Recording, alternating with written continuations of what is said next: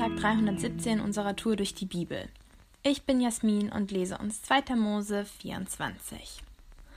Und zu Mose sprach er: Steig hinauf zum Herrn, du mit Aaron, Nadab und Abihu, und siebzig von den Ältesten Israels, und werft euch nieder in der Ferne. Und Mose allein soll sich dem Herrn nähern, sie aber dürfen sich nicht nähern, und das Volk darf nicht mit ihm hinaufsteigen. Darauf kam Mose und verkündete dem Volk alle Worte des Herrn und alle Rechtssatzungen. Und das ganze Volk antwortete mit einer Stimme und sprach, alle Worte, die der Herr geredet hat, wollen wir tun. Und Mose schrieb alle Worte des Herrn auf. Früh am anderen Morgen aber errichtete er ein Altar am Fuß des Berges und zwölf Mahlsteine für die zwölf Stämme Israels. Dann entsandte er die jungen Männer der Israeliten, und sie brachten Brandopfer dar und schlachteten Jungstiere als Heilsopfer für den Herrn.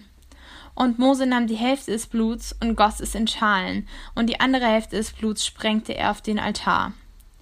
Dann nahm er das Bundesbuch und las es dem Volk vor. Und sie sprachen, alles, was der Herr geredet hat, wollen wir tun, und wir wollen darauf hören. Darauf nahm Mose das Blut und sprengte es über das Volk und sprach: Seht, das ist das Blut des Bundes, den der Herr mit euch geschlossen hat, mit all diesen Worten.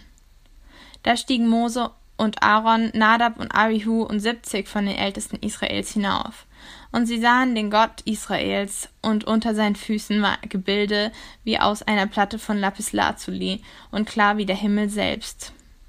Gegen die Vornehmen der Israeliten aber streckte er seine Hand nicht aus, und sie schauten Gott und aßen und tranken. Und der Herr sprach zu Mose Steig herauf zu mir auf den Berg und bleibe hier. Ich aber will dir die Steintafeln geben, die Weisung und das Gebot, die ich aufgeschrieben habe, um sie zu unterweisen. Da machte sich Mose mit seinem Diener Josua auf, und Mose schied gen Gottesberg hinan. Zu den Ältesten aber sagte er, wartet hier auf uns, bis wir zu euch zurückkehren. Seht, Aaron und Hur sind bei euch. Wer eine Rechtssache hat, wende sich an sie. Dann stieg Mose den Berg hinan, und die Wolken bedeckte den Berg. Und die Herrlichkeit des Herrn ließ sich auf den Berg Sinai nieder, und die Wolke bedeckte ihn sechs Tage lang. Und am siebten Tag rief er mitten aus der Wolke Mose herbei. Die Erscheinung der Herrlichkeit des Herrn aber war vor den Augen der Israeliten wie ein verzehrendes Feuer auf dem Gipfel des Berges. Da ging Mose mitten in die Wolke hinein und stieg den Berg hinan. Und Mose war auf dem Berg vierzig Tage und vierzig Nächte. Wir haben hier in den Kapiteln 20 bis 23 davor schon die Vertragsbedingungen gelesen. So, die zehn Gebote werden da genannt und 52 weitere Gebote über Anbetung und soziale Gerechtigkeit, die Gott dem Volk Israel gibt.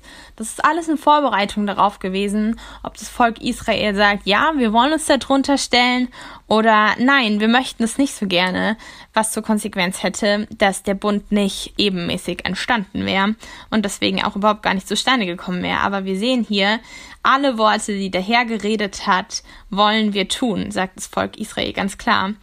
Und die sind voller Begeisterung, die Israeliten. Und so kommt es im Kapitel 24 zu dieser Vertragsschließung oder auch Schli der Schließung des Bundes zwischen Gott und dem auserwählten Volk Israel. Und wenn ich das so lese, dann ähm, finde ich manche Sachen richtig, richtig cool, weil das bedeutet, dass Gott einen Bund mit Menschen schließt. Und ähm, manche Sachen finde ich auch ein bisschen seltsam.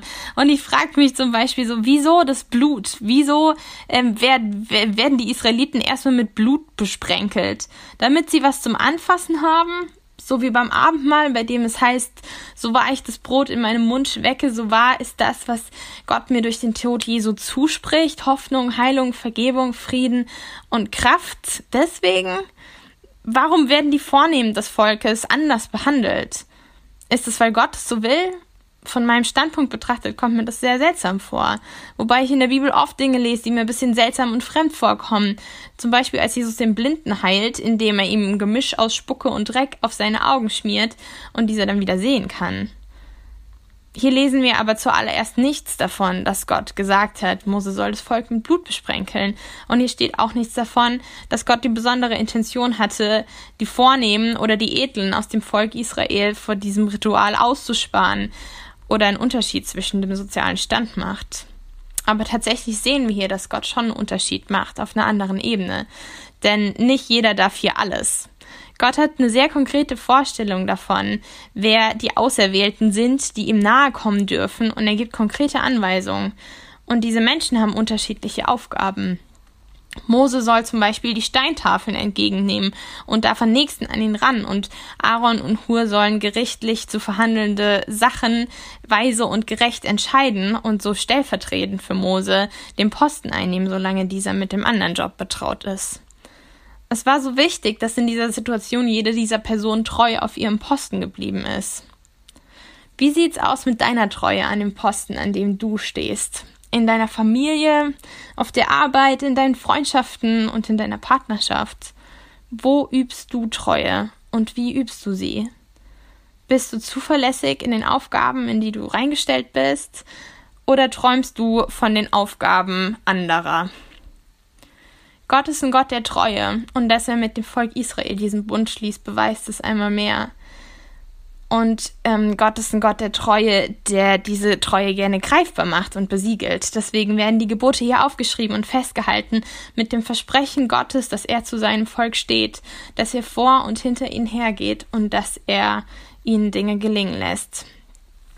Wenn du diesen Podcast hörst, hast du vielleicht auch schon so einen Vertrag mit Gott geschlossen, ihm dein Leben gegeben.